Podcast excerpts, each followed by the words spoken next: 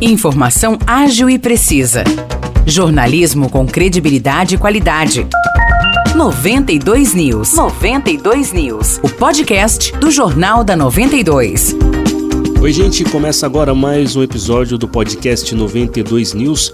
Eu sou Nicolas Santos, me acompanha Morris Projan. Tudo bem, Morris? Fala, Nicolas, tudo tranquilo? Vamos lá então para a edição de hoje do nosso podcast. Circulam pelas redes sociais imagens de câmera de segurança que mostram o momento em que pai e filho ciganos foram assassinados a tiros em Vargem Grande do Sul. O crime aconteceu em dezembro do ano passado e, para a polícia, a principal motivação foi dívida de agiotagem. As investigações prosseguem. Pois é, Morrice, nas imagens divulgadas é possível ver quando o suspeito chega por trás de um ônibus e atira na direção de três homens que estão em frente a uma casa. O primeiro a ser atingido é o pai, Gumercindo Nogueira. Em seguida, o criminoso entra na garagem e atira várias vezes contra Euripes Nogueira, filho de Gumercindo. O terceiro homem não foi atingido. E com acesso a essas imagens da câmera de segurança, os investigadores identificaram o suspeito e o carro utilizado por ele na noite do crime. Foi pedida a prisão preventiva do homem e ele foi capturado em 3 de janeiro em um motel no quilômetro 225 da rodovia SP342 em São João da Boa Vista.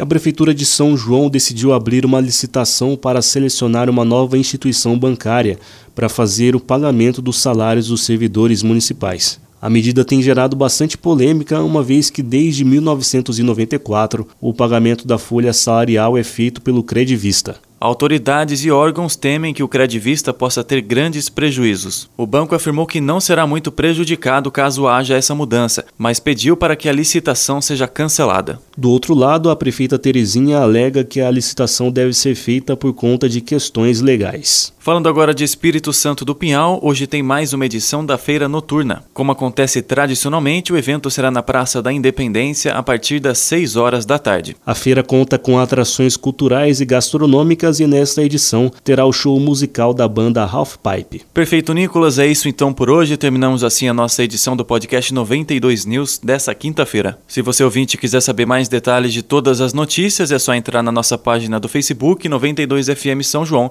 para ouvir o nosso jornal na íntegra. Muito obrigado, Nicolas, mais uma vez e até a próxima oportunidade. Valeu, Morrice, valeu pessoal que nos ouviu. Nos encontramos na próxima. Tchau, tchau.